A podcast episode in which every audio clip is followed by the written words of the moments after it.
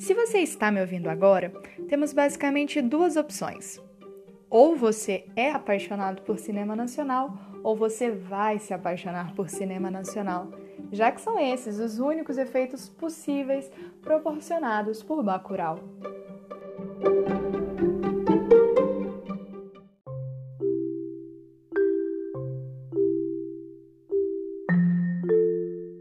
Olá, bem-vindo à Filosofia e Companhia. Nós somos Luana Longatti, Ana Clara Marialva e Maria Gabriela. E hoje você vai sair daqui de cabeça aberta sobre o sistema educacional no filme Bacurau. O debate de agora tem de tudo um pouco. As instituições de poder em Foucault e o poder do pensar de Hannah Arendt. O papel salvador da escola em Paulo Freire e Kant. E, finalmente, o Museu de Bacurau e uma alusão ao capital cultural de Pierre Bourdieu. Quem nasce em Bacurau é o que mesmo? É gente.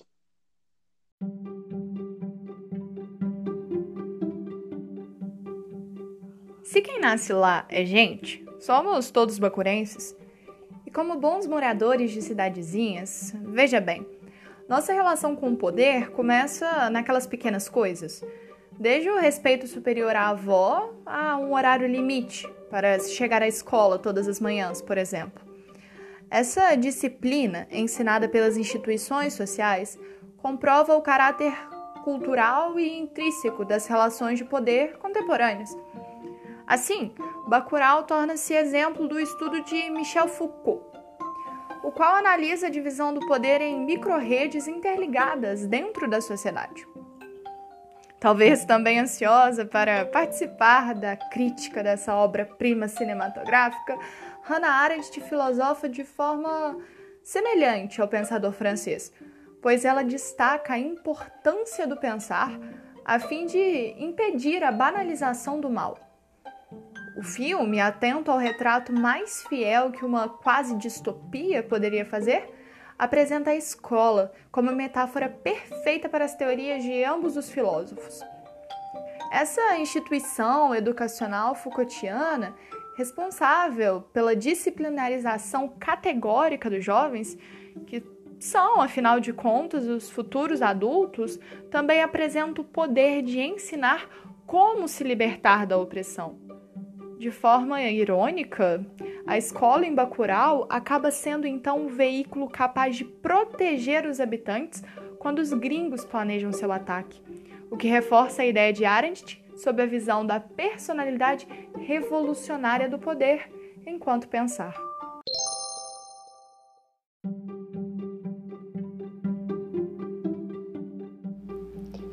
E essa comparação que você colocou, Luana, é tão pertinente que eu separei exatamente dois momentos em que pode ser ressaltado o papel que a pequena escola Professor João Carpinteiro assume.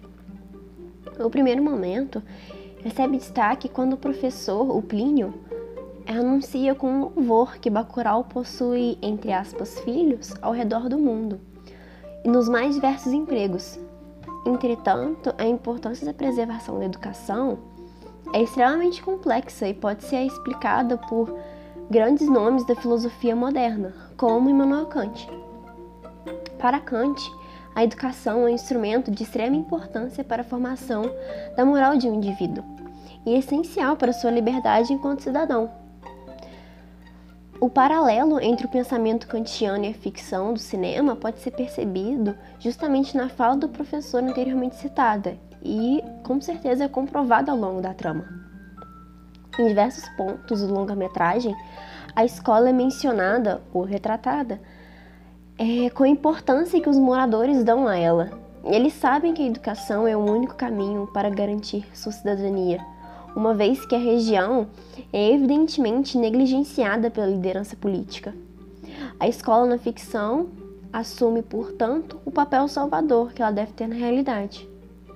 Além de Kant, é possível citar Paulo Freire, patrono da educação brasileira, aliás, como referência na simbologia por trás da caracterização da escola, Este afirma que o ensino deve ser capaz de entender realidades, despertar o olhar crítico e possuir o poder de transformá-la positivamente.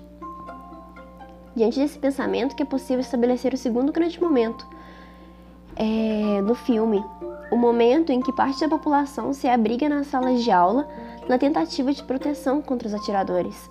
As paredes da sala servem figurativamente e literalmente como escudo da realidade caótica no exterior e buscam meios para resolvê-la.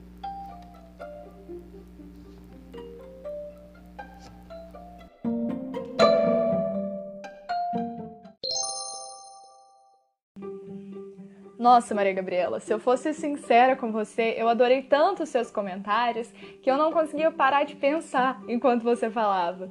E na minha cabeça só vinha uma frase: qual o papel da arte? E na maioria das vezes a gente traz uma resposta que para mim acaba não sendo a verdadeira, que é basicamente a arte possui o papel de transformar. Eu acho que isso acaba sendo uma consequência da nossa imaginação, da nossa reflexão, porque a arte ela possui, para mim, o papel de representar a sociedade, pelo menos algum traço, algum aspecto como ela é, para que nós, participantes dessa sociedade, consigamos estabelecer algum vínculo com a obra apresentada e a partir daí conseguir refletir muito melhor sobre ela. Analisando então essa perspectiva, nós podemos fazer um paralelo entre as formas de arte mais consumidas atualmente, que são as formas tecnológicas, digitais, enfim, da era moderna, como o próprio cinema, as músicas, e associar exatamente as formas mais antigas que estão aí há séculos e séculos, como a literatura. Pensando nisso, eu só consigo lembrar de O Quarto de Despejo, de Carolina Maria de Jesus, que me lembra também muito Bacurau. Por quê? Dentro dessa obra literária, nós temos a escritora relatando aspectos de sua vida dentro de uma comunidade marginalizada em um grande centro urbano, uma comunidade invisível socialmente, demonstrando então esse descaso governamental, tal qual no filme. Logo, o nosso pensamento ele é comprovado quando associamos períodos diferentes, comunidades diferentes, indivíduos e grupos sociais diferentes passando por situações de descaso, de desprezo semelhantes. Isso acaba provando que a história do Brasil, do nosso país, talvez até mesmo do mundo, ela é cíclica a partir de um momento em que estamos inseridos em um sistema opressor, baseado no poder, no medo, na violência e na banalização do mal, como diriam os filósofos citados anteriormente, como Foucault e Hannah Arendt.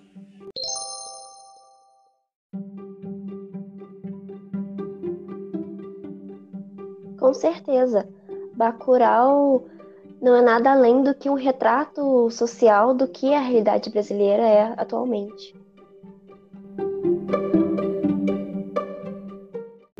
Apesar de todo o descaso do governo e do prefeito, é muito perceptível o apreço que eles têm pela cultura local e todo esse carinho que eles têm pelo museu e que eles criam pela escola e pela cultura local. E isso fica muito evidente no primeiro momento do filme, o museu é mencionado pela atendente do bar, que pergunta aos forasteiros se vieram a Bacurau para visitar o museu. Logo após, o casal é indagado novamente se irão visitar o museu, e ainda acrescenta ao dizer de que deveriam visitar, pois é muito bonito.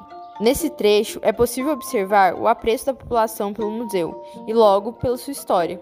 Assim, podemos fazer uma ligação com o conceito de capital cultural desenvolvido pelo filósofo e sociólogo Pierre Bourdieu, no qual une a importância do museu e a necessidade de incentivar a cultura local na escola. Dessa maneira, fazendo com que a própria história de Bacurau não seja esquecida e sim passada adiante.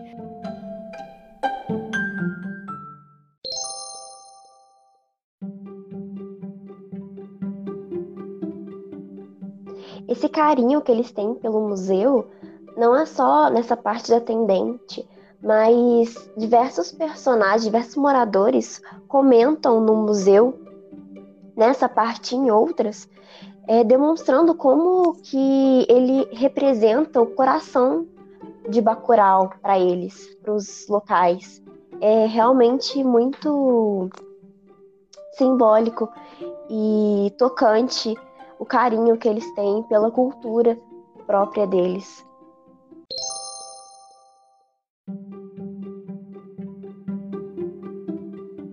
Sim, sim, e isso fica ainda mais claro na segunda parte do filme, em que o interior do museu é apresentado. Lá estão fotografias, utensílios domésticos, roupas, armas e até recortes de jornais com notícias de embates entre cangaceiros e a força policial local. Dessa forma, acentuando ainda mais a importância desse local para o desenvolvimento do filme. Já em outro trecho, durante o combate entre o povo de Bacurau e os estrangeiros, o museu é novamente fundamental, visto que as armas, uma vez utilizadas pelos cangaceiros e expostas no museu, agora estão sendo usadas pela população para se defender, e também serve de tocaia para que Lunga se esconda e efetue uma emboscada, evidenciando que o museu não guarda somente a memória, mas toda uma identidade de um povo e sua história viva. Outro momento ímpar é após o encerramento do clímax principal do filme, quando todos os moradores do povoado retornam às suas vidas cotidianas e vão limpar o sangue dos estrangeiros assassinados. Numa cena mais específica, em que estão lavando o museu, mas a mulher que organiza a limpeza pede para que as marcas de sangue deixadas na parede continuem lá, assim marcando mais uma vez essa ideia de história viva da localidade e simbolizando a força do conjunto.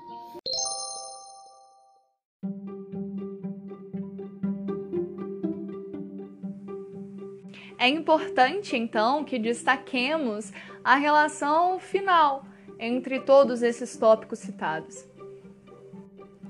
Assim, o que fica como lição, ou seja lá a forma que você prefira chamar, é exatamente a resistência de um povo. Um povo marginalizado, um povo desprezado, um povo que sofre tentativas constantes de dizimação. Esse povo que resiste, esse povo que consegue espalhar seus filhos de Bacurau pelo mundo através do poder da educação essa educação é ensinada, sim, dentro de instituições disciplinarizadoras. Instituições, grande parte das vezes, tomadas como maléficas, pois seus métodos de ensino acabam sendo conservadores. Ela, associada ao poder da cultura e ao ensinamento da valorização de ambas, pode sim revolucionar um povo sob constante ameaça.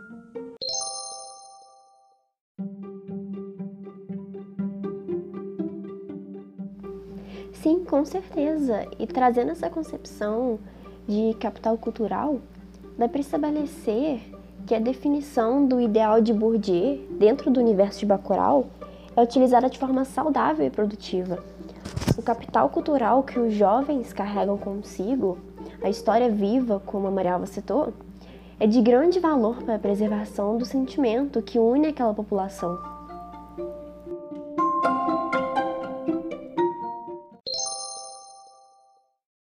E aí, Luana, você já conferiu se o Guerra tá no mapa?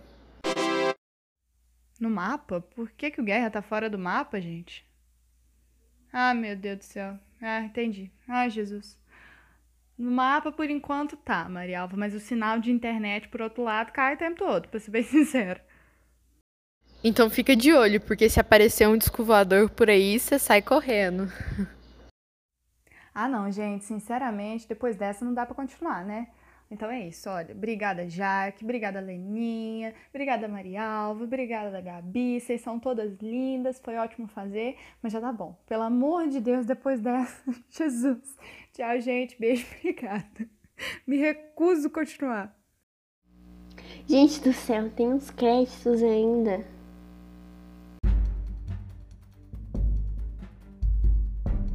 Então vamos para os créditos antes que eu fale mais alguma besteira. Montagem da capa por Maria Gabriela Campos Moreira. Direção de áudio e redação por Luana Vale Longatti, Maria Gabriela Campos Moreira e Ana Clara Araújo Marialva.